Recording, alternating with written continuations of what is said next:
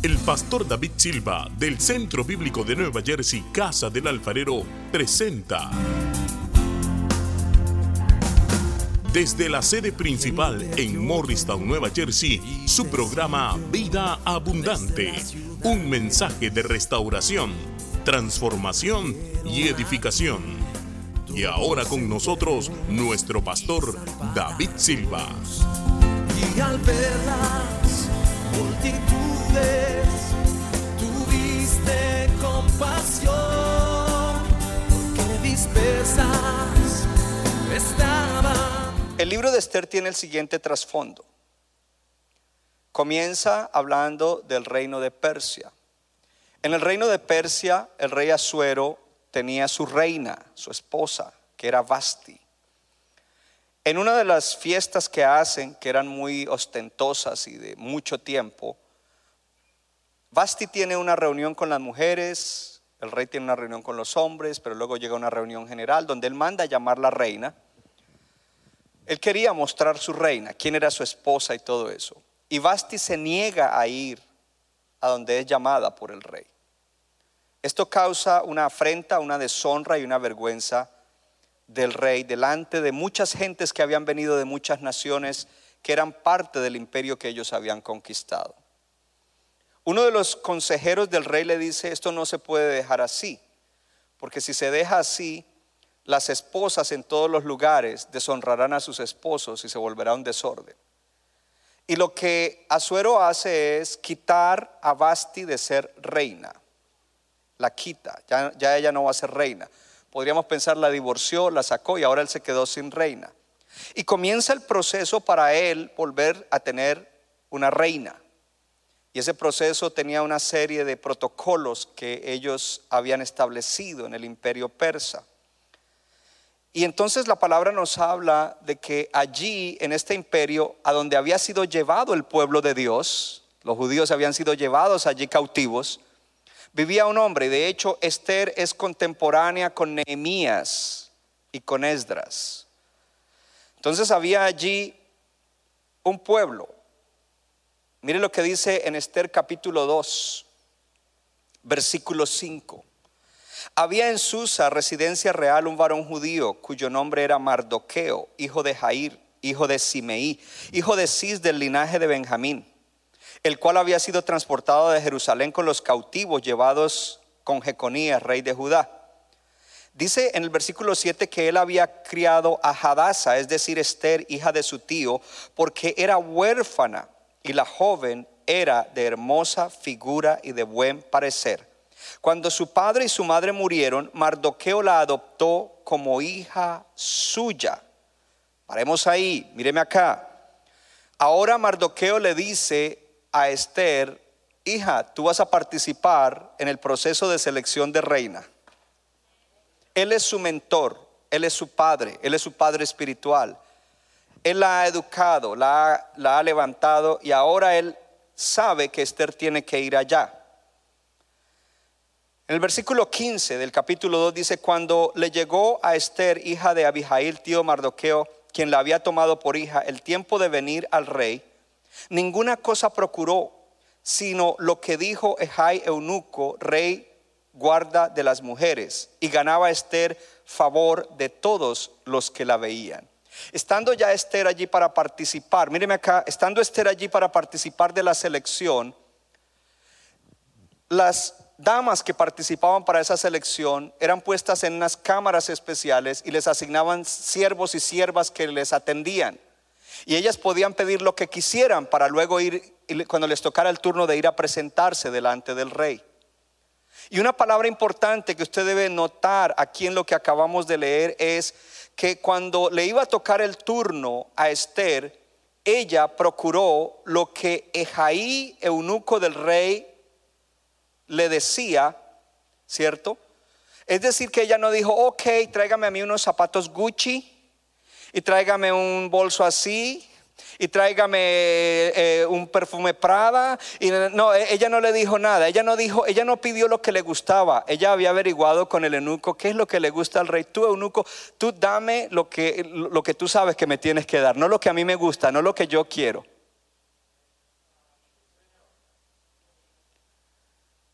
A veces vamos a venir delante del Rey de Reyes y venimos de cualquier manera, no como a Él le agrada, sino como nosotros creemos que nos gusta.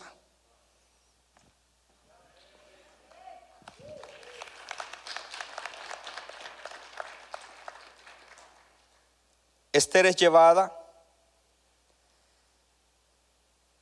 Esther tiene mucho favor.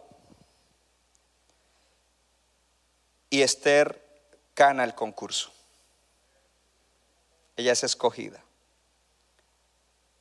El rey escoge a Esther. Cuando, cuando Esther entró, le tocó el turno, al rey se le cayeron las babas. Y ahí mismo, quién sabe cuántas habían pasado. Y, no, no, no. Yes, yes, yes, yes, yes. Lo que el rey con Esther porque había algo especial en ella y Dios la había llevado para que llegara a ser la reina de ese imperio, siendo parte del pueblo de Dios. Ahora estando Esther ahí, su tío Mardoqueo iba todos los días al patio de la entrada del palacio y me imagino que la visitaba y hablaba con ella. Y una de las cosas que debemos tener en cuenta es que ahora que Esther es promovida, ella siempre sigue escuchando y obedeciendo a su primo Mardoqueo.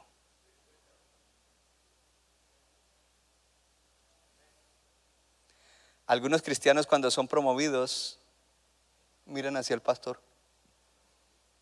Yo ahora tengo esto, tengo esto, muevo esto, hago esto, que no me diga mucho. No es verdad. Y de pronto exteriormente hay una apariencia, pero interiormente ya no hay esa sujeción y ese respeto y esa honra hacia la autoridad y la unción de aquel que Dios usó para.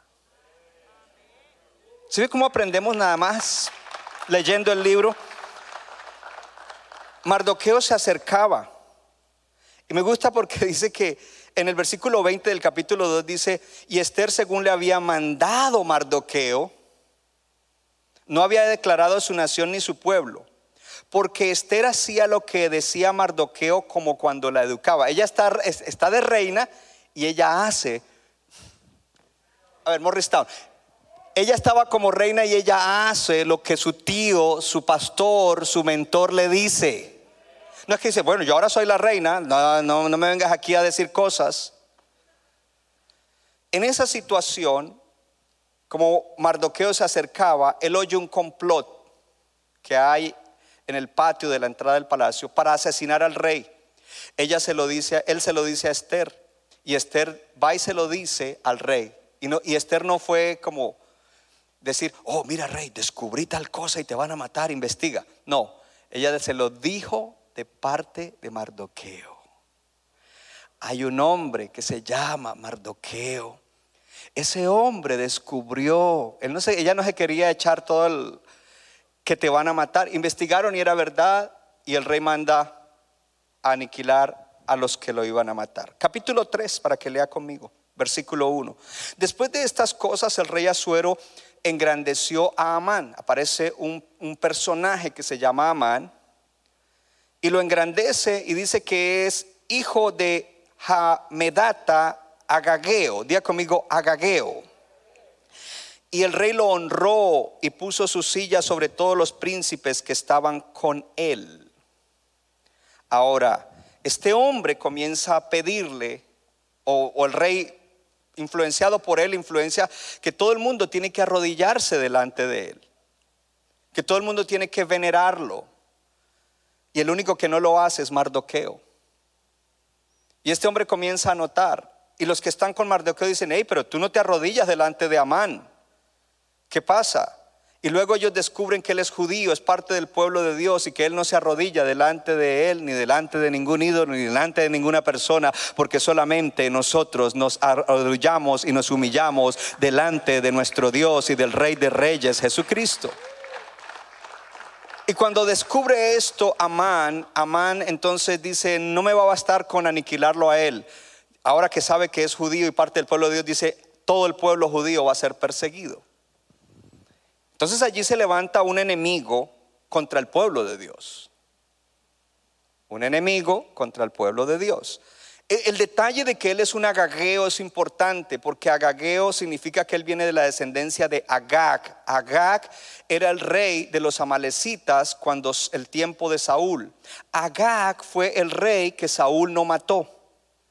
De alguna manera ahora hay un descendiente de Agag que está aquí, que es una amalecita. ¿Y por qué es importante saber que es amalecita? Porque Amalek, el pueblo de Amalek, fue un pueblo que atacó cobardemente al pueblo de Dios. Cuando el pueblo de Dios salió de Egipto y entró para la transición hacia la tierra prometida, vino Amalek con sus ejércitos y atacó la parte de atrás de la caravana del pueblo de Dios, donde estaban hombres, mujeres, hombres enfermos, mujeres, niños, ancianos.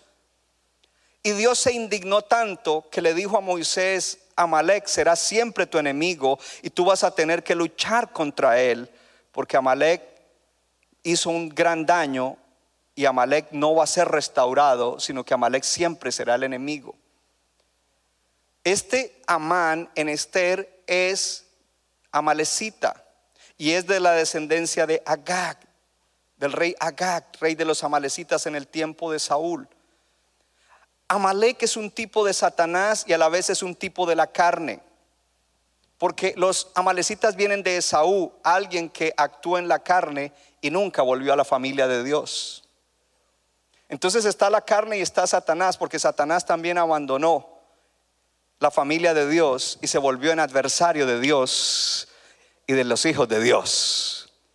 Y por eso es importante entender, porque este año va a ser un año de luchar batallas espirituales. Oh, yo te digo, este año es un año de luchar batallas espirituales, pero no de la misma manera que has luchado otros años y no vamos a luchar de la misma manera que hemos luchado en otro tiempo. En este tiempo vamos a luchar para tener victoria. Si tú escuchas la palabra y lo que Dios nos está hablando. En el versículo 7 dice que en el mes primero, que es el mes de Nisan, en el año 12 del rey Asuero, se echó pur, esto es la suerte o los dados delante de Amán, suerte para cada día y cada mes del año, y salió el mes 12, que es el mes de Adar. Y si usted lee después, usted se da cuenta de algo. Míreme acá, que se tiró suerte para que Amán dijera lo que él quería hacer con respecto a ese pueblo que él odiaba. Y en el primer mes del año, cuando le toca a él, y dice, oh, me salió que a mí me toca el mes 12 hacer lo que yo quiero. Desde el mes 12 en adelante voy a comenzar la exterminación, a robar, matar y destruir en el pueblo de Dios. ¿Qué dice eso a nosotros? Que el diablo siempre tiene planes en contra de nosotros. Hello. No lo ignores, porque Él tiene planes en contra tuya y en contra del pueblo de Dios. Y ahí es donde necesitamos aprender entonces cómo vamos a vencer. Lo primero es la fe, porque Dios también tiene un plan para nosotros. Y el plan de Dios prevalecerá por encima del plan del diablo. Sí, diga conmigo, sí, nosotros honramos a Dios. Oh, dígalo de nuevo, sí honro a Dios, el plan de Dios prevalecerá por encima del plan del diablo. Es más, Dios usará el plan del diablo para avanzarnos, promovernos, bendecirnos y llevarnos al cumplimiento de nuestro destino. Alguien tiene que aplaudir más fuerte. Contagies, hermano, contagiese allá en, en Morristown. Amán influencia al rey para que dé un edicto, una ley en contra del pueblo de Dios. El rey acepta. Y en el versículo 13 del capítulo 3 dice, fueron enviadas cartas por medio de correos a todas las provincias del rey con la orden de destruir, matar y exterminar a todos los judíos. Lea, jóvenes y ancianos, nadie se escapaba. Niños y mujeres, nadie se escapaba. En un mismo día, en el día 13 del mes duodécimo, que es el mes de Adar, y de apoderarse de sus bienes. El diablo vino para robar, matar y destruir, dijo Jesucristo. El diablo tiene planes y el diablo quiere ejecutarlos. Hello. Qué, qué, tremendo esto. Ahí ya un plan y un complot. Y usted tiene que entender esto. Porque la Biblia siempre nos advierte acerca. El diablo anda como león rugiente mirando a quien puede devorar. ¿A quién va a devorar? Al que está débil, al que está enfermo en el alma o en la mente. Hello. Al que está débil, al que está enfermo, al que dejó de servir al Señor, al que se ha apartado de- del rebaño, viene a la iglesia, pero no es parte de la comunidad, al que se alejó de los que están caminando en pos de servir, a esos es que viene a atacar porque los encuentra debilitados. Y algo interesante es esto, que en estos días debemos levantarnos a fortalecernos espiritualmente, levántate y fortalécete espiritualmente para que venzas los enemigos que te quieren destruir.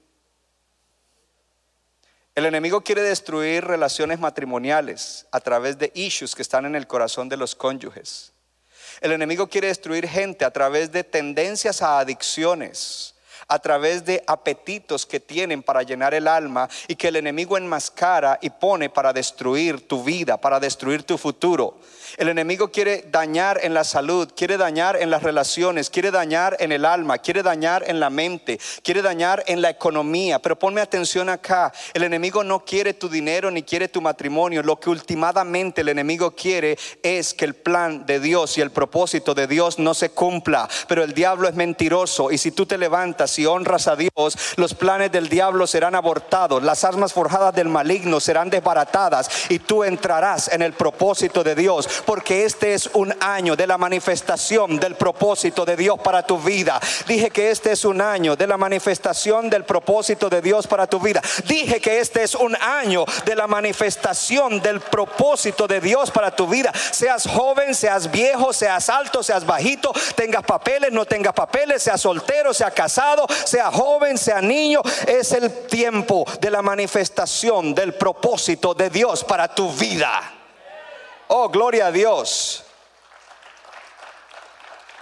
Ahora, mire lo que sucede. En el versículo 15 del capítulo 3 dice, salieron los correos prontamente por mandato del rey y el edicto o la ley fue dada en Susa, capital del reino.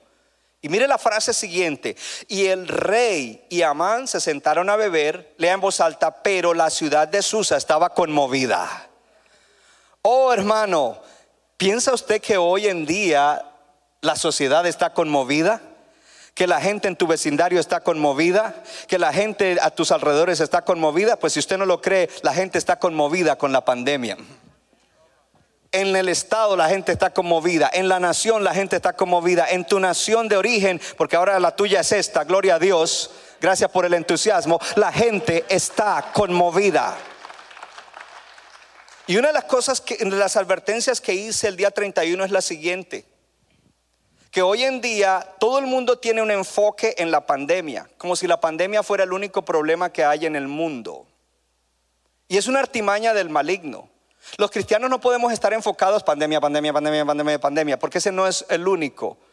El diablo quiere entretener a los cristianos de que el único problema que existe en la humanidad hoy es la pandemia, pero quiero decirte que hay problemas más grandes y hay ataques más grandes que el enemigo está tramando mientras los cristianos están destruidos, mientras los cristianos están perdiendo. Pero yo vine para decirte esta mañana que este va a ser un año extraordinario en el cual tú vas a andar de victoria en victoria, porque Dios te va a abrir los ojos, gloria a Dios, para que tú puedas ver en el espíritu y no sigas viendo lo que el mundo ve y no te dejes entretener más. Hay problemas más grandes y hay problemas serios que pueden traer juicio de Dios a la tierra. Hay problemas. eh, ahorita en el 20 de enero va a entrar un gobierno que es anticristiano. ¿Y por qué digo que es anticristiano? Porque si tú dices que eres cristiano, pero estás de acuerdo con derramar sangre inocente de bebés, te van a decir, ok, estás con nosotros. Porque si tú dices que eres cristiano y estás de acuerdo con inmoralidad y aberración sexual, te van a decir, yes, tú eres de nosotros. Pero si tú te paras y tú dices la palabra de Dios dice y yo no estoy de acuerdo con eso, entonces te van a poner a un lado y te van a tratar de perseguir. Oh, hay un espíritu de Amán que se está levantando en todo lugar. En Argentina aprobaron el aborto a las 14 semanas. En Colombia ya están diciendo que quieren hacer lo mismo. Y, la maldad va rampante por el mundo. Y donde quiera que se levanten los cristianos verdaderos, el remanente que cree en la palabra de Dios y que cree en el propósito de Dios, allí vamos a ser perseguidos. La pandemia no es nada, hermano. Y la pandemia ha traído otras cosas como enfermedad mental, emocional, rupturas matrimoniales. El índice de divorcios aumentó. Dicen que la gente que más está ganando ahora son los abogados de divorcios. Así de que el problema más grande no es la pandemia. Despertémonos. Siga guardando protocolos, póngase la máscara, lávese las manos cada tres segundos, bueno, cada tres minutos, como sea, no sé, whatever. Guarde distancia en lugares estos, no estén conglomerados donde gente está sin máscara y usted no sabe de dónde vinieron. Pero, pero hermano, más bien métase con Dios y comience a buscar a Dios y levántese a otro nivel en su vida espiritual y dígale, Señor, yo quiero el propósito de Dios para mi vida. Esta gente estaba conmovida. Ahora vamos al capítulo 4. Capítulo 4. Luego se supo por Mardoqueo todo lo que se, todo lo que se había hecho. Mardoqueo rasgó sus vestidos, se vistió con silicio y ceniza y se fue por la ciudad clamando con grande y amargo clamor. Y algo tremendo es, en el versículo 3 dice, en cada provincia y lugar donde el mandamiento del rey y su decreto llegaban, tenían el pueblo de Dios gran luto, ayuno, lloro, lamentación, silicio y ceniza era la cama de muchos.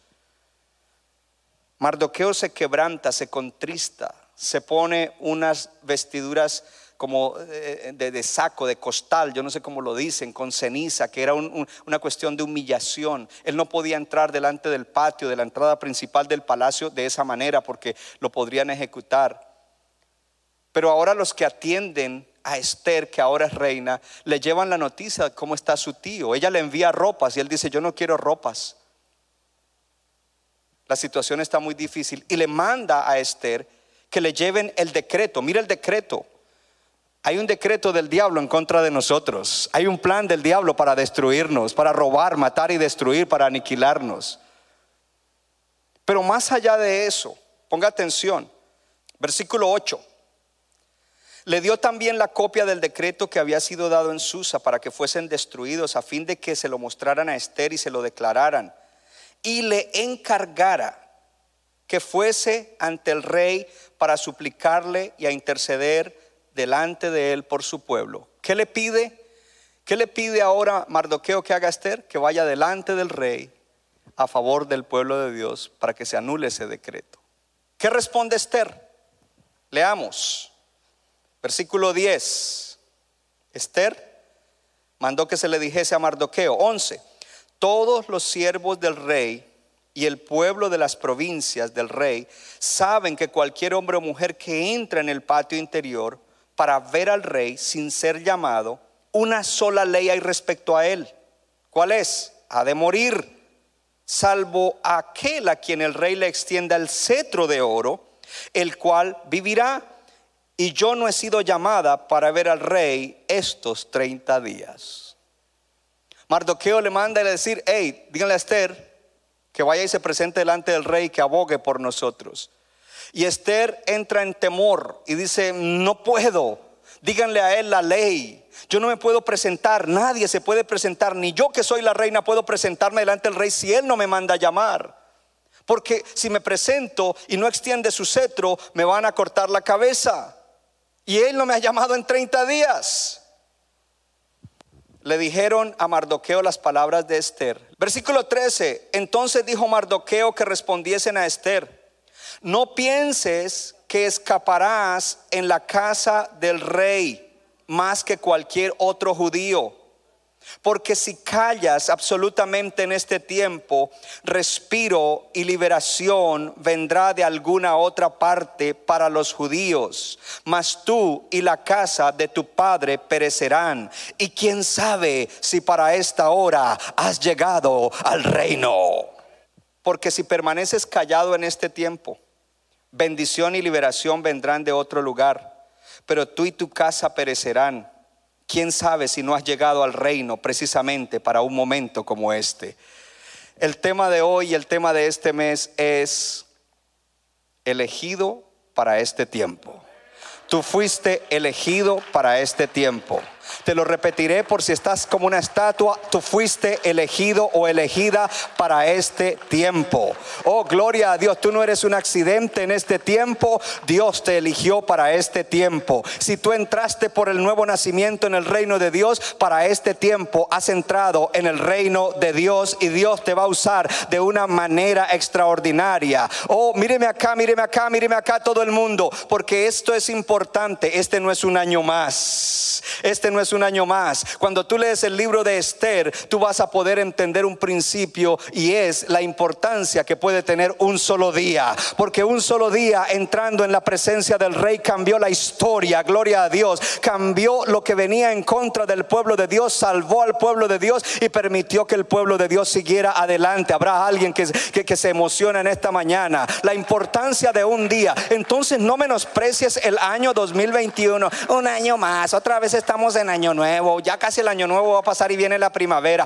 Oh, no, no, no, no. Yo quiero decirte en esta, en esta mañana la importancia que tiene un año. Quizás para la manifestación del propósito de Dios para tu vida. Quizás has estado mal. Quizás has estado distraído. Quizás has estado ansioso. Quizás has estado oprimido. Quizás has estado en necesidad. Pero no debes restarle la importancia que tiene este tiempo para la manifestación del propósito de Dios para tu vida. Porque tú fuiste elegido o para este tiempo. Porque, oh, gloria a Dios, fuiste diseñado para un tiempo como este. Oh, yo te estoy diciendo en esta mañana que tú fuiste diseñado o diseñada para un tiempo como este. Quizás pasaste el virus. Cuando el virus te vino, estabas asustado. Pensaste que quizás te ibas a morir, que no ibas a pasar. Ahora estás bien, alabando, glorificando al Señor. Y tú dices, wow, yo fui diseñado para un tiempo como este. Quizás te quedaste sin empleo por algún tiempo, Roberto, pero nunca te faltó nada. Pensaste quizás, wow, ¿qué voy a hacer? ¿Cómo voy a pagar la renta? ¿Cómo voy a comer? Hoy en día estás bien, gloria a Dios, porque Dios dice, yo te diseñé para un tiempo como este. Quizás tuviste pérdida. Oh, alguien tiene que emocionarse más, aunque sea Morristown, gloria a Dios.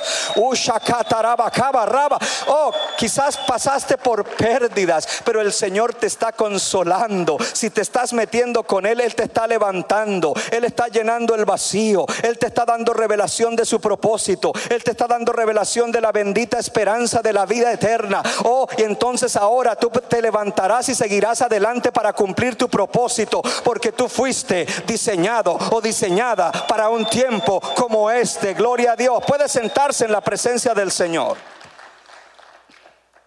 Entonces vamos a la palabra, porque este va a ser un año de muchas luchas. Yo dije que este año va a ser un año de muchas luchas. O sea, no le estoy negando lo que hay. No le estoy diciendo que no hay dificultades entrando en el 2021. Lo que te estoy diciendo es que tú puedes salir victorioso este año si te conviertes en un adorador excelente. Gloria al Señor. Y que nada te va a derrotar porque tú fuiste diseñado para un tiempo. Hello. Como este. Ya usted sabe todo el trasfondo del enemigo y todas estas cosas. Pero ahora la pregunta es, ¿cómo es que tú vas a poder ser victorioso en medio de todo lo que se está moviendo en el mundo? Y yo quiero devolverme un poco a ese versículo, al versículo de Esther capítulo 4, primero el versículo 13, para establecer algunos principios importantes. Mardoqueo le dice, no pienses que escaparás de la casa del rey más que cualquier otro judío. Puede que a ti no te estén afectando muchas cosas, puede que tú estés bien, pero cuando el enemigo lanza un ataque contra su pueblo, ni los que están bien se escapan. No te gusta, pero es la verdad. Porque Dios no está atacándote solo a ti. Dios está atacando a todo el pueblo. Es más, el diablo no está peleando contra ti. El diablo te ataca a ti porque está peleando contra Dios. La pelea no es contra ti, la pelea es contra Dios porque tú eres un hijo de Dios, tú eres una hija de Dios y Dios te tiene en la tierra con un propósito extraordinario. Entonces Mardoqueo le dice, hey, ahora estás allá en el palacio, tienes una buena posición, estás cómoda, esto. No pienses que porque estás allá te vas a escapar de esto. Uh, alguien tiene que decirme, tengo que levantar y ponerme los pantalones de guerra, gloria a Dios, vestirme toda la armadura y volverme alguien que va a luchar, gloria a Dios, la buena batalla de la fe. Y quiero aprender cómo es que voy a luchar contra las cosas que quieren robar, matar y destruir en mi vida, contra las cosas que quieren robar, matar y destruir en la iglesia, contra las cosas que quieren impedir el propósito de Dios. Señor, enséñame cómo es que lo voy a hacer. Y la respuesta es convirtiéndote en un adorador excelente, en un cristiano que sale del bote de la mediocridad y comienza a caminar por fe para ser alguien que honra a Dios y que entiende el verdadero propósito de la vida espiritual. La vida espiritual no es para que la pases bien y estés cómodo. La vida espiritual es para que cumplas un propósito, especialmente en un tiempo como este. Dios ha dicho que tú eres alguien especial y por eso te puso en un tiempo como este. No te puso en un tiempo más fácil, te puso en un tiempo difícil porque Él ya te diseñó para que tú fueras más que vencedor en un tiempo como este. Alguien tiene que levantarse y alegrarse. El enemigo está enojado porque te estoy diciendo esto. Oh, gloria a Dios. Así que no pienses que si estás bien, eso evitará. En el versículo 14, si callas, y si me ponen la pantalla, por favor, en la parafrase. Porque si callas absolutamente en este tiempo, respiro y liberación vendrán de otra parte para los judíos. Mardoqueo tenía una seguridad de que de todas maneras Dios iba a intervenir. Mírame a los ojos cada uno. Cada uno de ustedes tiene un propósito de Dios. Pero ojo, si tú no respondes a Dios como te lo está pidiendo, Él lo quitará y se lo dará a otro. Y Mardoqueo dijo, hey, yo tengo tanta fe y conozco a mi Dios, Estercita, que si tú no lo haces, de algún otro, lugar vendrá. Hace 19 años vine a Morristown para iniciar Centro Bíblico de New Jersey, Casa del Alfarero. Y por ese tiempo Dios comenzó a hacer cosas lindas, con grupo pequeño, pero iba, hacía cosas extraordinarias. Una persona que no recuerdo quién fue exactamente, pero sí recuerdo las palabras que me dijo, pastor, aquí en Morristown gente ya le ha dado oportunidad a otros pastores y no, lo han hecho bien o no han querido y le han fallado a Dios. Por eso lo trajo usted, porque ahora el turno es para usted. ¿Sabe lo que eso quiere decir? Que hubo alguien que fue llamado como Esther y le dijeron, Dios le dijo, este es tu tiempo, inicia ahí en Morristown. Y esa persona o no actuó bien o se fue y no hizo lo que tenía que hacer. Y Dios levantó liberación y respiro para el pueblo de Dios y para muchos de otro lugar. De hecho, en nuestra propia organización, Centro Bíblico Internacional, mi pastor trajo un pastor de Venezuela él tenía a su esposa e hijos, pero lo trajo solo por tres meses para que estuviera en Morristown e iniciara Centro Bíblico de New Jersey. Después de dos y casi tres meses, él se devolvió. Y desde Venezuela llamó al pastor Vargas y le dijo, yo no quiero ir para Morristown, yo estoy muy cómodo en Venezuela, prefiero quedarme aquí. El pastor había invertido ya mucho, dinero, esfuerzo y de todo, y confiaba que este hombre iba a tomar el inicio de la iglesia aquí. Y ahí fue cuando en medio de, se crea una crisis, porque el pastor ha invertido y el pastor no podemos desperdiciar todo lo que se ha invertido y ya hay algunas personas ahí y ya prácticamente hemos iniciado. Siempre el diablo quiere hacer de las suyas para que el trabajo no siga. Y es cuando un lunes en la mañana llegando a mi oficina en Freeport Bible Center, yo era el director del colegio, el apóstol me llama para que yo vaya a su oficina que era al otro lado del edificio. Yo a veces por semanas ni lo veía aunque él estuviera ahí muy ocupados, él ocupado, yo ocupado en lo mío. Y me manda a llamar y yo, mm, lunes, primera hora, what's going on?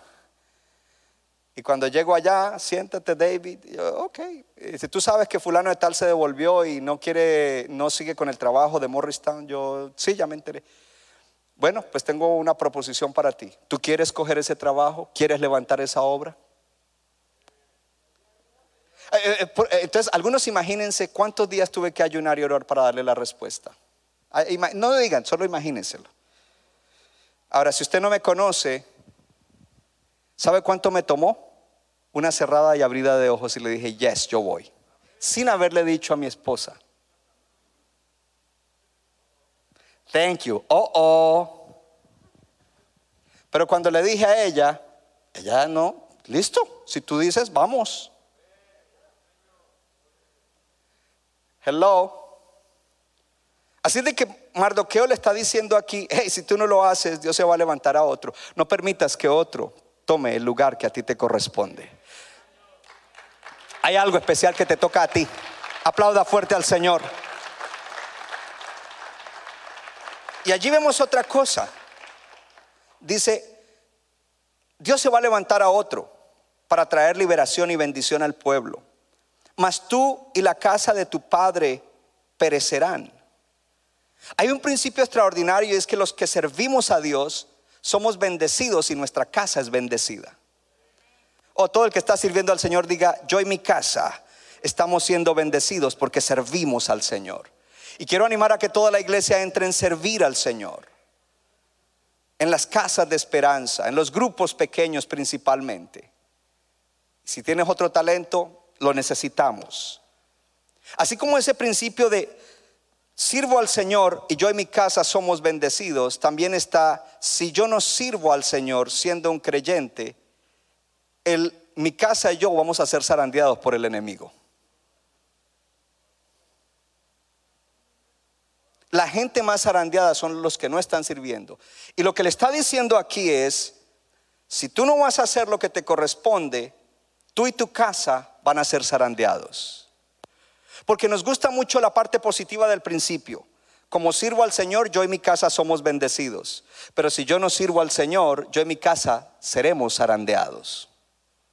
Si se dan cuenta que no les gusta, pero tengo que decirte lo que no te gusta para que te animes y digas, hey, pues si yo y mi casa somos bendecidos al servir al Señor, ¿qué tengo que hacer? Levantarme y decirle a mi carne, yo voy a servir al Señor. Mi carne me dice que no, mi carne me dice que no hay tiempo, mi carne me dice que no hay fuerzas, mi carne me dice que es muy difícil, mi carne me dice que no puedo, mi carne me dice no quiero, pero yo no le obedezco a mi carne, yo le obedezco al Dios que me dio salvación, redención, vida eterna, una nueva vida, al Dios que tiene un propósito para mí. Ese es el Dios que yo obedezco. Yo no obedezco mi ego, yo no obedezco mi yo, yo no obedezco la comodidad. Oh, alguien tiene que emocionarse más. Hermanos en Morristown, hay unos tres emocionados aquí. Yo espero que allá todos estén emocionados porque Dios te quiere bendecir. Y a veces e, ese es el problema con el cristianismo de hoy en día. Oh, sí, Dios bendice y Dios te prometió y Dios te prometió y Dios te va a dar y Dios te va a dar esto. Y pero no dicen, no dicen sí. Dios te bendecirá, sí. Porque las promesas de Dios son condicionales. Dios te bendecirá sí, sí que, si obedeces. Porque tener fe no es decir yo creo en la promesa, tener fe es decir yo voy a hacer esto para obtener esto. Y Dios dice, ese me cree porque ese actuó en fe. Porque la obediencia es fe. El accionar de fe es el que cuenta, no la palabra de decir yo creo. ¿Sabes cuántos cristianos dicen yo creo en esta promesa, yo creo en la otra y están atados, oprimidos, en bancarrota, etcétera? Muchos, porque su actuar no es congruente con lo que dicen que creen.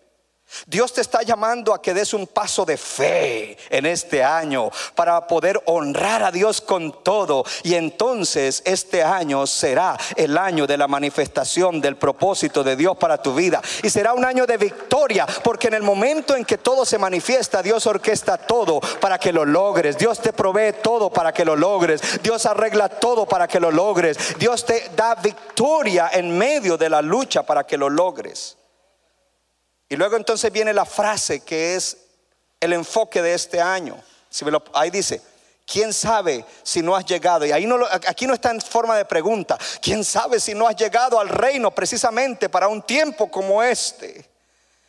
Yo te digo que tú llegaste al reino de Dios para un tiempo como este.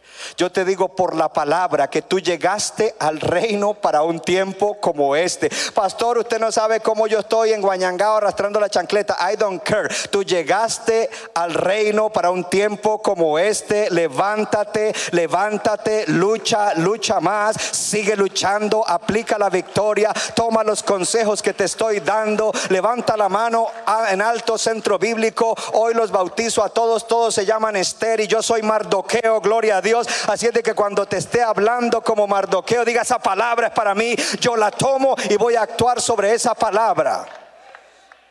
Está bien que de pronto el pastor diga algo y la primera vez que lo dicen, ah, es el pastor. O oh, tengo miedo, yo no puedo, o lo que sea, eso es imposible. Pues le pasó a Esther. But no worries, porque cuando Mardoqueo le mandó decir por segunda vez esto, entonces comienzan a suceder una serie de cosas y Esther responde positivamente. Versículo 15 dice, Esther dijo que le respondieran a Mardoqueo. Ve y reúne a todos los judíos que se hallan en Susa y ayunen por mí y no coman ni beban en tres días, noche y día. Yo también con mis doncellas ayunaré igualmente y entonces entraré a ver al rey, aunque no sea conforme a la ley. Y si perezco, que perezca. ¿Sabe lo que está diciendo Esther? Esther está diciendo, número uno, o número dos, porque lo primero es, diga conmigo, fe de obediencia. Diga una obediencia resiliente. Diga una obediencia radical. Una obediencia total vino la obediencia. Ella mostró fe por la obediencia. La segunda vez que le dijo, Él lo hizo. Hermano, quizás en las ocasiones que hemos ayunado tres días no lo has hecho, pero esta semana tú dices, le voy a creer al pastor. Esta semana sí me voy a acercar a Dios en ayuno y algo va a pasar en mi vida, gloria a Dios, que me va a ser un mejor instrumento. Oh, el año pasado no tuve guarda espiritual. Tenía uno que me pasaba la mano y me acolitaba, pero este año voy a buscar uno que me, que, me incomode que, que, me acose con la palabra, uno, uno que me haga sentir eh, que, necesito moverme a otra dimensión. Uy, hermano, creo que aquí no quieren eso, gloria a Dios, pero yo sé que Morristown sí, porque tú no necesitas un guarda espiritual que te pase la mano, tú no necesitas uno que te diga la verdad, porque cuando te dice la verdad conocerás la verdad y la verdad te hará libres. La gente huye de nosotros, lo que le decimos la verdad. Cuando uno los está aconsejando y exhortando, entonces ya comienzan y de repente uno y fulano de tal no me volvió ni a tratar, casi, gloria a Dios. Digo gloria a Dios porque si son carga, pues... Pero porque cuando alguien quiere no es carga, hermano. Así que ella se convirtió en una persona de obediencia, porque la obediencia es fe. Entonces nosotros tenemos la idea de que, de que lucha espiritual y nos gusta gritar y reprender demonios y ya, ya, ya. Y yo le dije ahorita algo en medio del, del diezmo. Si usted está mal económicamente y usted no diezma, ahórrese su reprendida. Guarde la garganta, ahorre la saliva, porque no va a pasar nada. Porque hay una revelación poderosa que yo di hacia el final del año pasado, y es que la guerra espiritual no se gana solo con oraciones, con reprensión y con gritos. La guerra espiritual se gana haciendo lo contrario de lo que tu carne dice. Mi carne me dice que no diezme, voy a diezmar. Mi carne me dice que no sirva, voy a servir. Mi carne me dice que no haga tal cosa, pues voy a obedecer a Dios en lo que Él está diciendo. Gloria al Señor. Los que aplauden han entendido que sus batallas las van a ganar a través de obedecer a Dios, a través de obedecer los preceptos, a través de obedecer los principios, a través de obedecer la dirección que el mardoqueo les da. Esther es Esther, te estoy dando dirección para que este año seas más que vencedor. Oh, levanta tu mano derecha y diga, en Cristo Jesús soy vencedor, vencedor, más que vencedor. Diga, porque soy alguien que obedece a Dios. Entonces Esther ya vimos que siendo reina obedecía la dirección. Aquí, claro, le costó trabajo, hubo temor, pero ¿cómo venció el temor? Obedeciendo. Obediencia, obediencia. A veces no les gusta lo que el pastor dice. ¿Sabe qué es lo interesante? Que traemos predicadores hasta de otros países y dicen lo mismo que yo digo con las palabras de ellos. Amén. Y pactan y, se revuelcan y gritan y ¡ay, aleluya! Y mi esposa me hace así y me dice, pero luego no es lo mismo que tú les dices. I don't know. I don't know. Pero este año no va a ser así porque ahorita no están viniendo los predicadores. Además, a que tu voz profética es, yo soy tu mardoqueo, yo debo ser tu voz de dirección profética. Oh, yes, yes, yes. Mírame acá, mírame acá. Eh, esto es tremendo. hay gente, cristianos, que están en una iglesia, los alimentan bien, y de repente un día se la pasan metiendo en el YouTube, youtubeando, y un día vieron una prédica en el YouTube y ese día se descarrilaron. Ya lo que su mardoqueo les decía, oh, bueno, pues es que yo aquí en este YouTube encontré algo y eso es diferente a lo que dice mi pastor y entonces, y ya, y, se descarrilan, se descarrían, salen de la sana doctrina y después comienzan a mandarle a otros hermanos, gente que nunca amó a nadie, ni se ganó ni una, ni una mosquita para Cristo, y ahora comienza, hermano, aquí te mando este video, pero hay hermanos en la iglesia que le están diciendo a esos, no me envíes YouTube. Yo tengo mi mardoqueo, se llama David Silva, y yo, yo, yo recibo la palabra que él me da, yo recibo la dirección profética, yo no me voy a descarriar ni voy a seguir lo que YouTube dice. Era por si acaso. Porque quieren ser victoriosos en su fe y en su vida, pero actúan de maneras en las cuales el enemigo los va a derrotar. Usted tiene que entender que la carne es muy fuerte y la carne resiste todo lo que... La carne no, quiere nada de las cosas de Dios.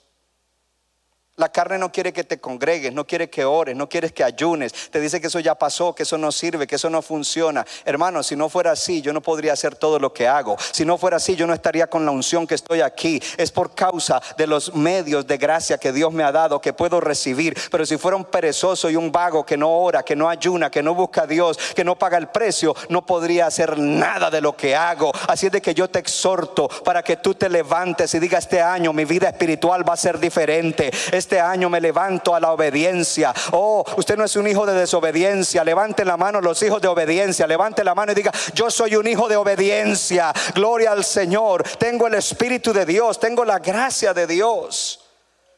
Entonces vino allí que la obediencia actúa en fe. El Señor le dijo a Pedro, Pedro le dijo, si tú eres el Señor, manda que yo vaya sobre las aguas hacia ti. Y el Señor le dijo, ven. Sal del barco, ven.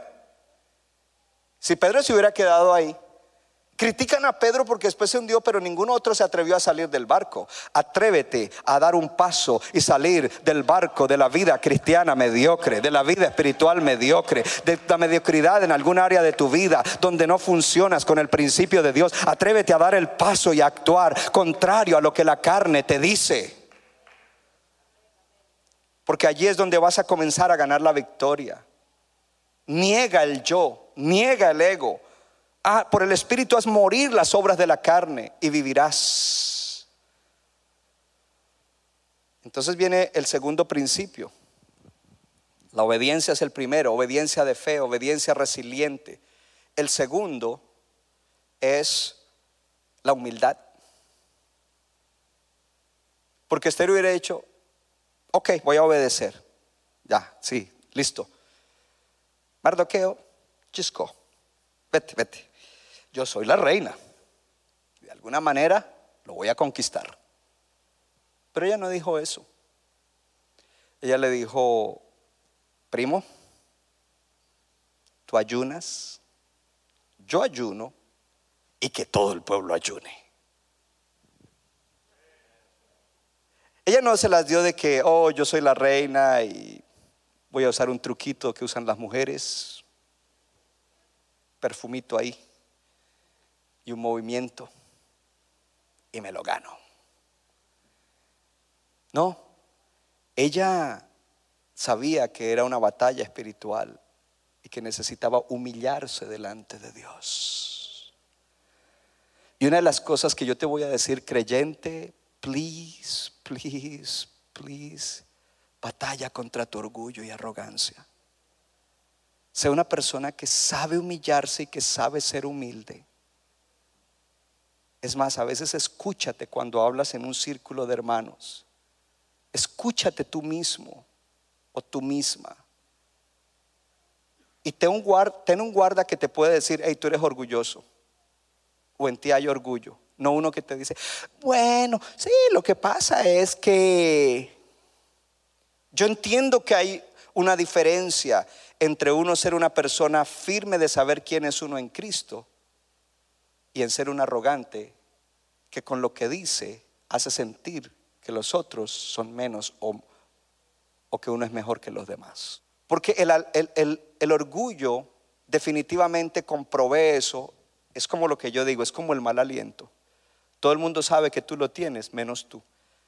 Y uno de los problemas que tenemos entre nuestra comunidad de fe es que en nuestra comunidad de fe no hay gente que se atrevan a decirle a otro, hey, mire, tú tienes mal aliento. Toma el tridente. No se atreven. No se atreven a decirle a otro, creo que estás orgulloso, creo que se te está subiendo a la cabeza. Creo que este año tenemos que cambiar. Si, tú- si tu hermano o tu hermana se enoja contigo, it's okay. Si tú lo haces con buena intención y es la verdad, it's okay. Guarda tu corazón. Pero tú no vas a ganar batalla y nosotros como iglesia no vamos a ganar batalla a no ser que procuremos con diligencia la humildad. Porque a muchos creyentes Dios no los promueve porque son arrogantes, son orgullosos y no se dan cuenta. Es como el mal aliento. Muchos han visto que eres orgulloso o orgullosa o arrogante, prepotente. Pero tú no te has dado cuenta. Y ahí es donde uno tiene que aterrizar. Un ayuno no es, como hablaba hoy con David viniendo para acá, aguantar hambre. Es humillarse delante de Dios, buscándolo a Él. No es simplemente dejar de comer, es Señor, yo voy a evitar la comida, voy a, a dejar de comer una o dos comidas o tres comidas porque te necesito, porque necesito encontrar respuesta a este issue, porque me humillo, porque sin ti no puedo, porque lo que enfrento es grande. ¿En qué más muestra humildad? Muestra humildad en que no lo hizo sola. Pues yo voy a ayunar y a orar porque yo soy el super espiritual y cuando yo oro y ayuno los cielos tiemblan. No, ella dijo, mi ayuno solo no basta, primo, tienes que ayunar. Es más, todo el pueblo tiene que ayunar. ¿Cuándo fue la última vez que le dijiste a alguien, hey Gaby, ¿podrías ayunar por mí? Ahora, eh, that's tough para Gaby. Porque Gaby dice, bueno, yo ayudaría, ayunaría por algunos issues y algunos problemitas que tengo y situaciones, por ti solamente. Yes, that's right. Entonces muestra humildad de parte mía y muestra entrega de parte de Él.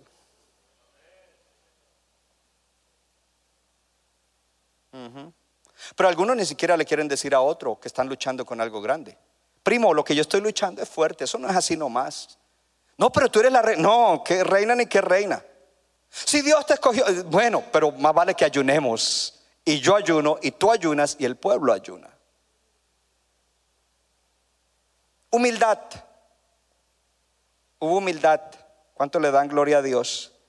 Hubo humillación. Vamos a ganar las batallas con un- una obediencia radical, resiliente, de fe, con la humildad y la humillación, para que podamos decir como dijo ella, ¿cierto? Ayunemos y después yo entro y si perezco, que perezca. Gloria a Dios. Vaya conmigo al capítulo 5 y ahí terminamos.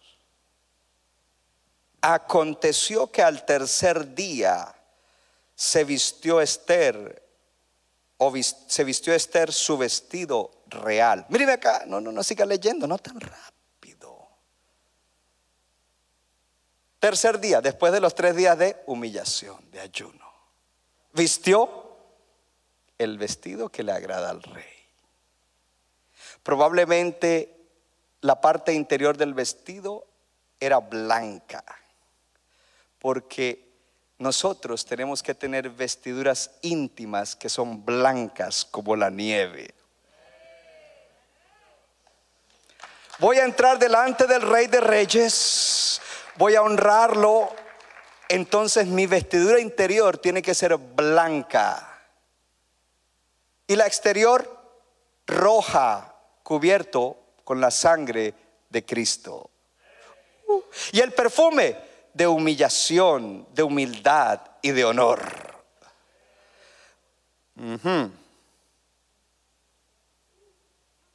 Entonces aquí viene un principio extraordinario. que, que tenemos que aprender con esto. Sigamos leyendo y ahorita se lo doy. Entró al patio interior de la casa del rey, enfrente del aposento del rey, y estaba el rey sentado en su trono en el aposento real, enfrente de la puerta del aposento. Y cuando vio a la reina Esther que estaba en el patio, ella obtuvo gracia ante sus ojos. Y el rey extendió a Esther el cetro de oro que tenía en la mano. Entonces vino Esther y tocó la punta del cetro. Dijo el rey, ¿qué tienes, reina Esther? ¿Cuál es tu petición? Hasta la mitad del reino te será dada. Póngame atención ahora acá. Yo sé que usted quiere seguir leyendo en la casa. Porque usted tiene que poner atención a algo extraordinario aquí. Que la adoración, porque este es un año de honrar a Dios, el libro de Esther es un libro que muestra honra a Dios y el verdadero propósito de la vida espiritual del pueblo de Dios, de los hijos de Dios. Y aquí vemos algo interesante. Usted no va a entrar delante de un rey humano, pero sí tenemos que entrar delante del rey de reyes y señor de señores, el rey del universo. ¿Alguien dice Cristo es el rey, es mi rey? Dígalo fuerte, Él es mi rey, Él es el rey del universo, Él es el rey de reyes, pero Él es rey. El principio que le quiero mostrar es el siguiente que a veces venimos a la iglesia, a la adoración pública, pero venimos de cualquier manera. Venimos enojados con el cónyuge peleando en el carro, que te levantaste tarde, que ponte el cinturón. Y cuando comienza aquí la canción, aleluya. Se acostaron el sábado mirando eh, violencia y, escenas sexuales horribles y se levantan a adorar al Señor y le vienen esas imágenes. Uh, uh.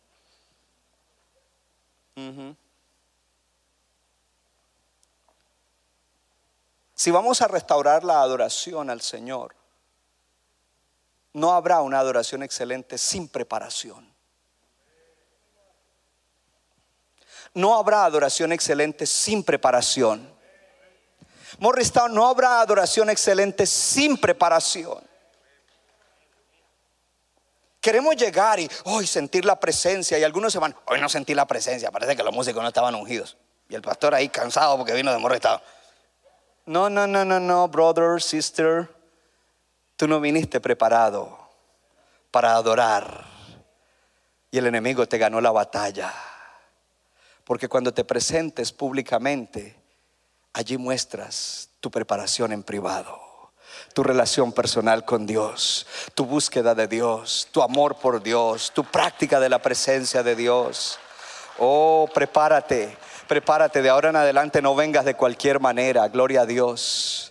Hello, porque la batalla no la ganó Esther cuando llegó delante del rey, la ganó en privado cuando estaba orando, ayunando, buscando al rey. Eso fue un evento que marcó, pero ese fue el resultado, gloria a Dios. Oh, aleluya, levanta la mano y diga, me voy a preparar para ser un verdadero adorador. Diga, de ahora en adelante no voy a adorar casualmente, me voy a preparar, gloria a Dios. Entonces ahora Esther preparada se acerca confiadamente, pero no sin preparación. Y nos gusta el versículo, acércate confiadamente al trono de la gracia y hallarás el oportuno socorro. Y uno ve, y el hermano no recibió nada, y lo ve, siguió en la misma situación, porque se acercan sin preparación. Cuando te acerques al trono, acércate preparado, acércate con el corazón abierto, acércate sacando toda la basura y las cucarachas de la cabeza y las preocupaciones. Estoy solo para ti, Señor. Voy a experimentar tu presencia aquí. Me estoy preparando delante de ti. Estoy luchando con este issue. Oh hermano, y si tienes un guarda espiritual, más vale que lo llames y le digas, ayuna por mí. Estoy luchando con esta, este mal hábito, estoy luchando con esta adicción, estoy luchando con este issue. Ayúdame porque estoy luchando con esto, con lo otro, con aquello. Tengo este problema. Quiero que Dios haga este año, quiero que Dios manifieste y para eso necesito tu ayuda, tu oración, tu consejo y hasta tu ayuno, hermano. Y te preparas en lo secreto para que cuando aparezcas en público, tu expresión no sea simplemente cantar por cantar, orar por orar, levantar la mano por levantar la mano, sino que esa expresión es el resultado de la preparación que ha habido y que ahora hay un corazón, un corazón preparado que se acerca ante el trono de la gracia y verdad haya el oportuno socorro. Dios dice, me agradas, me agradas porque me honras. El libro de Esther es honra a Dios, adoración a Dios y manifestación del verdadero propósito de la vida espiritual de los creyentes. Pero la maña es, Señor, este año quiero y quiero tal cosa y quiero y quiero y quiero y quiero. Parecemos niños de 18 meses. ¿Por qué lo dices? Por mi Abby. Pero no me la critique, ella tiene 18 meses, se le pasa. Y cuando venimos juntos, queremos, queremos, llena el teatro, queremos, ah, queremos. Y Dios dice, pero ustedes solo vienen, queremos, queremos. Y nunca me dicen, te quiero Dios. Antes de querer cualquier cosa, te quiero a ti, Señor. Quiero tu presencia. Quiero la llenura de tu espíritu, Señor. Quiero cumplir tu propósito, agradarte. Cuando tú vengas, piensa qué color espiritual le gusta al rey que tú vistes? ¿Qué fragancia espiritual es la favorita del Señor? Una alabanza y una adoración sacrificial salida de un corazón puro y humillado. Un vestido de santidad, gloria al Señor. En vez de quiero, quiero, quiero, queremos, queremos, queremos. Gloria a Dios. Y viene entonces la última parte. Una vez que el Señor lo hace, el Señor va a extender su cetro acepta la gracia. Acepta la gracia. Acepta la gracia. Allá atrás acepta la gracia.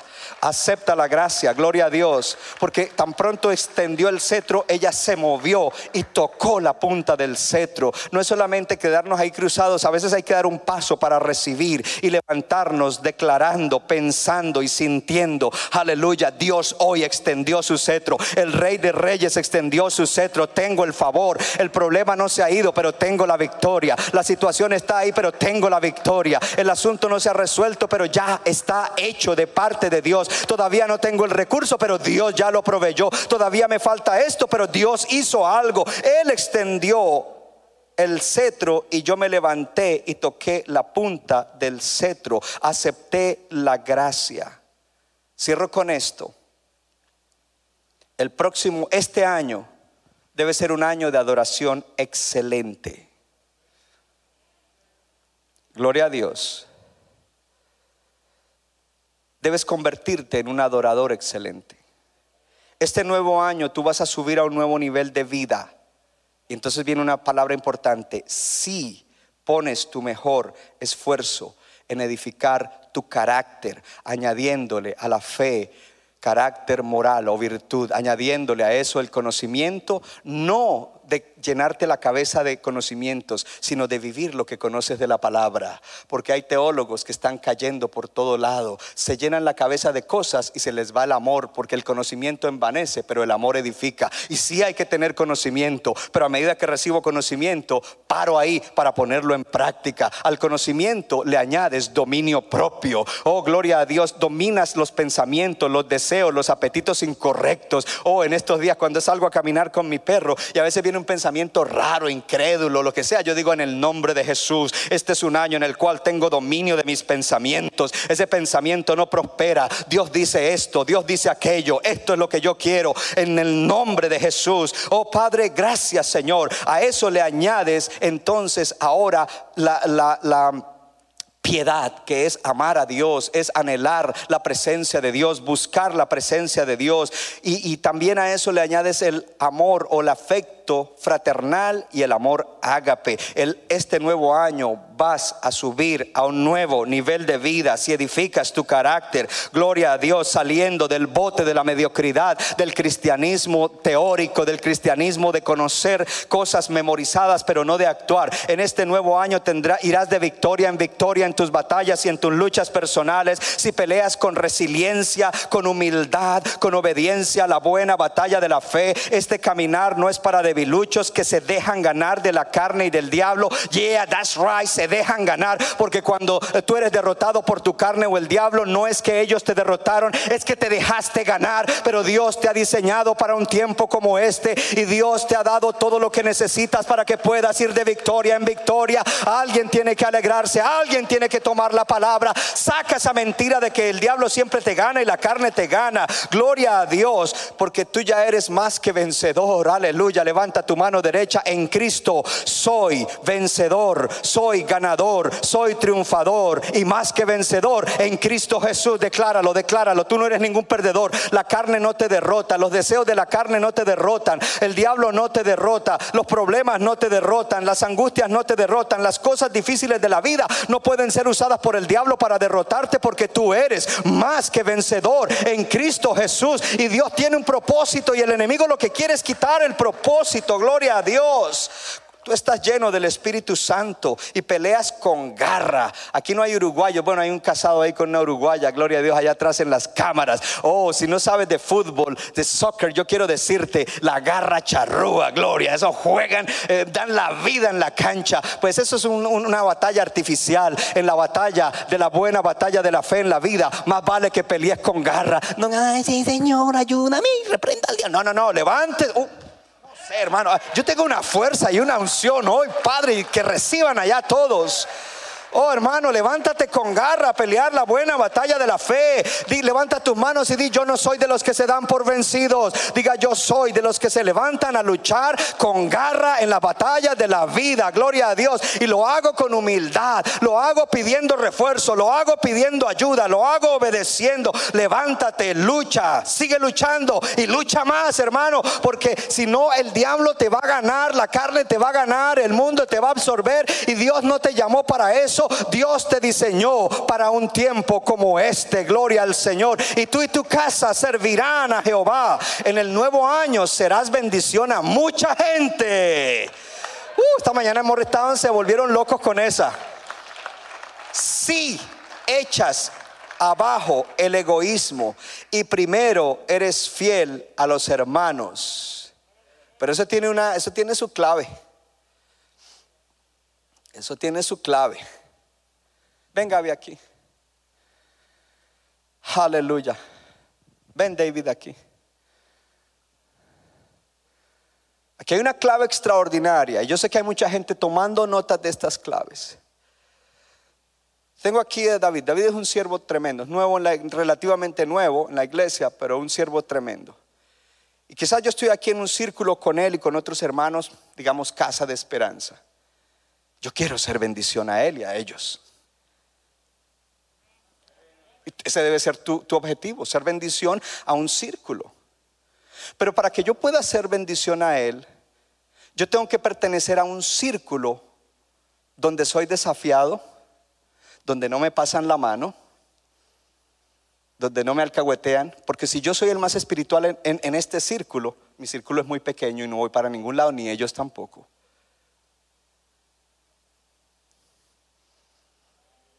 Si yo soy el más inteligente aquí, no voy para ningún lado.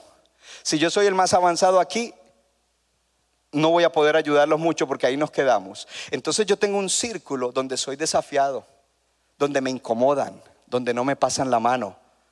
Y en este círculo me fortalezco para entonces poder ser bendición en este círculo. En este círculo soy bendecido y en este círculo voy para bendecir. Pastor, ¿y usted cómo lo hace? Thank you for asking. Yo tengo un círculo que lidera mi pastor Carlos Luis Vargas y está la junta directiva de los pastores de Man. Ese es mi círculo, donde soy desafiado, donde mi pastor me aconseja, donde a veces me dice cosas que no me gusta cuando le digo, mire, tengo tal situación en la iglesia y él me dice algo y yo digo, pero a mí no me parece que así va a funcionar, pero él me desafía, gloria a Dios, y ese círculo me desafía para entonces yo poder ser bendición en un círculo quizás de supervisores o de, o de, o de pastores asociados y que yo desafiarlos a ellos y que ellos puedan ir a desafiar, pero a algunas personas no les gusta el círculo donde son desafiados, solo les gusta el círculo donde, pásame la mano. Yo sé que tú no eres así, pero, ay, sí, aquí hay Thank you, thank you. Gracias, David, gracias. ¿Quieres ganar este año la batalla? Ya tenemos que dejar las niñerías. Es que en ese círculo me hieren los sentimientos. Good, great. Significa que lo primero que tienes que cambiar es en dejarte herir por cualquier cosita. Porque si yo me hubiera dejado herir por cualquier cosita, hubiera renunciado a ser pastor. Porque a mí no me han hecho cualquier cosita. Muchos me han hecho cosas que tú no aguantarías. Pero Dios te ha levantado para algo grande. Y tú tienes que procurar mantener esa relación y tener cuál es el círculo donde soy desafiado y cuál es el círculo donde voy a hacer bendición. En el nuevo año podrás experimentar un nuevo nivel de prosperidad si vences la carne y practicas los principios de diezmar y ofrendar. Porque lo que no te deja si tú no diezmas es la carne. No, pero es que no me alcanza. La carne te está diciendo que no te alcanza. No, pero que la carne te está diciendo algo. No, pero que YouTube, el diablo usó la carne por medio de YouTube el mundo para decirte que eso no lo debes hacer. Porque algunos hasta se han beneficiado económicamente en la iglesia cuando estaban en crisis, pero ni siquiera diezman. That's right. That's right. Y no prosperan y no salen del hoyo. Tú vas a prosperar este año si vences la carne y dices, yo voy a organizar mis finanzas y primero voy a ser Dios y luego voy a bendecir y luego voy a ayudar a otros. ¿Sabes qué? Entonces Dios, porque tú no estás planeando para sobrevivir. Mi presupuesto, si me gano tanto puedo sobrevivir. ¿Sabe cómo mi esposa y yo planeamos? ¿Cuánto vamos a dar este año? Este año queremos dar tanto en misiones, tanto en protemplo, tanto en esto. Muchas veces me invitan a predicar a otros lados, me dan una ofrenda y la cojo completica y la pongo en el tesoro de la iglesia. Y yo le dije, Señor, si me inspiras otros libros y tengo que dejar la- las excusas y esos libros se vuelven famosos, no quiero nada para mí. Todo vaya al tesoro para edificar el reino de Dios. Así de que compre mis libros. En el nuevo año verás el propósito de Dios para tu vida si oyes a tu mardoqueo como tu voz profética de dirección. Y los demás que no dijeron amén, okay, it's okay, don't worry. En el nuevo año experimentarás vivir en el propósito de Dios para tu vida. Y entonces te voy a parafrasear lo que Jesús dijo. Si tú arriesgas todo para mí, dice el Señor, no hay nadie que lo arriesgue todo por mí que no reciba cien veces más ahora y luego la vida eterna. A Hadasa, Esther, Mardoqueo le pidió, arriesgalo todo, tu vida. Y por su conexión con Dios, pudo humillarse, levantarse, obedecer, hacerlo y recibir el favor del rey, recibir el favor de Dios a través del rey para bendecir a su pueblo. Dios tiene un propósito para tu vida. No es un cliché, no es una repetición de la repetidera, es que quizás no se ha descubierto. Pero te repito una cosa que te dije. No menosprecies la importancia de un día, pero yo te voy a decir hoy, no menosprecies la importancia de un año. Y tú deberías decir, el 2021 es un año muy importante para la manifestación del propósito de Dios para mi vida, porque he sido escogido para un tiempo como este. El alfarero Centro Bíblico de New Jersey, Casa del Alfarero, presentó su programa Vida Abundante. Si usted desea obtener más información y lo último que acontece en nuestro ministerio, visítenos en el internet www.centrobibliconj.org. Y ahora también puede estar más cerca del pastor David Silva a través de su Facebook donde encontrará palabra de Dios por la mañana, tarde y noche. Búsquelo en Facebook como Pastor David Silva. no se equivoca, le da forma al barro para su deleite. Somos vasos de su agrado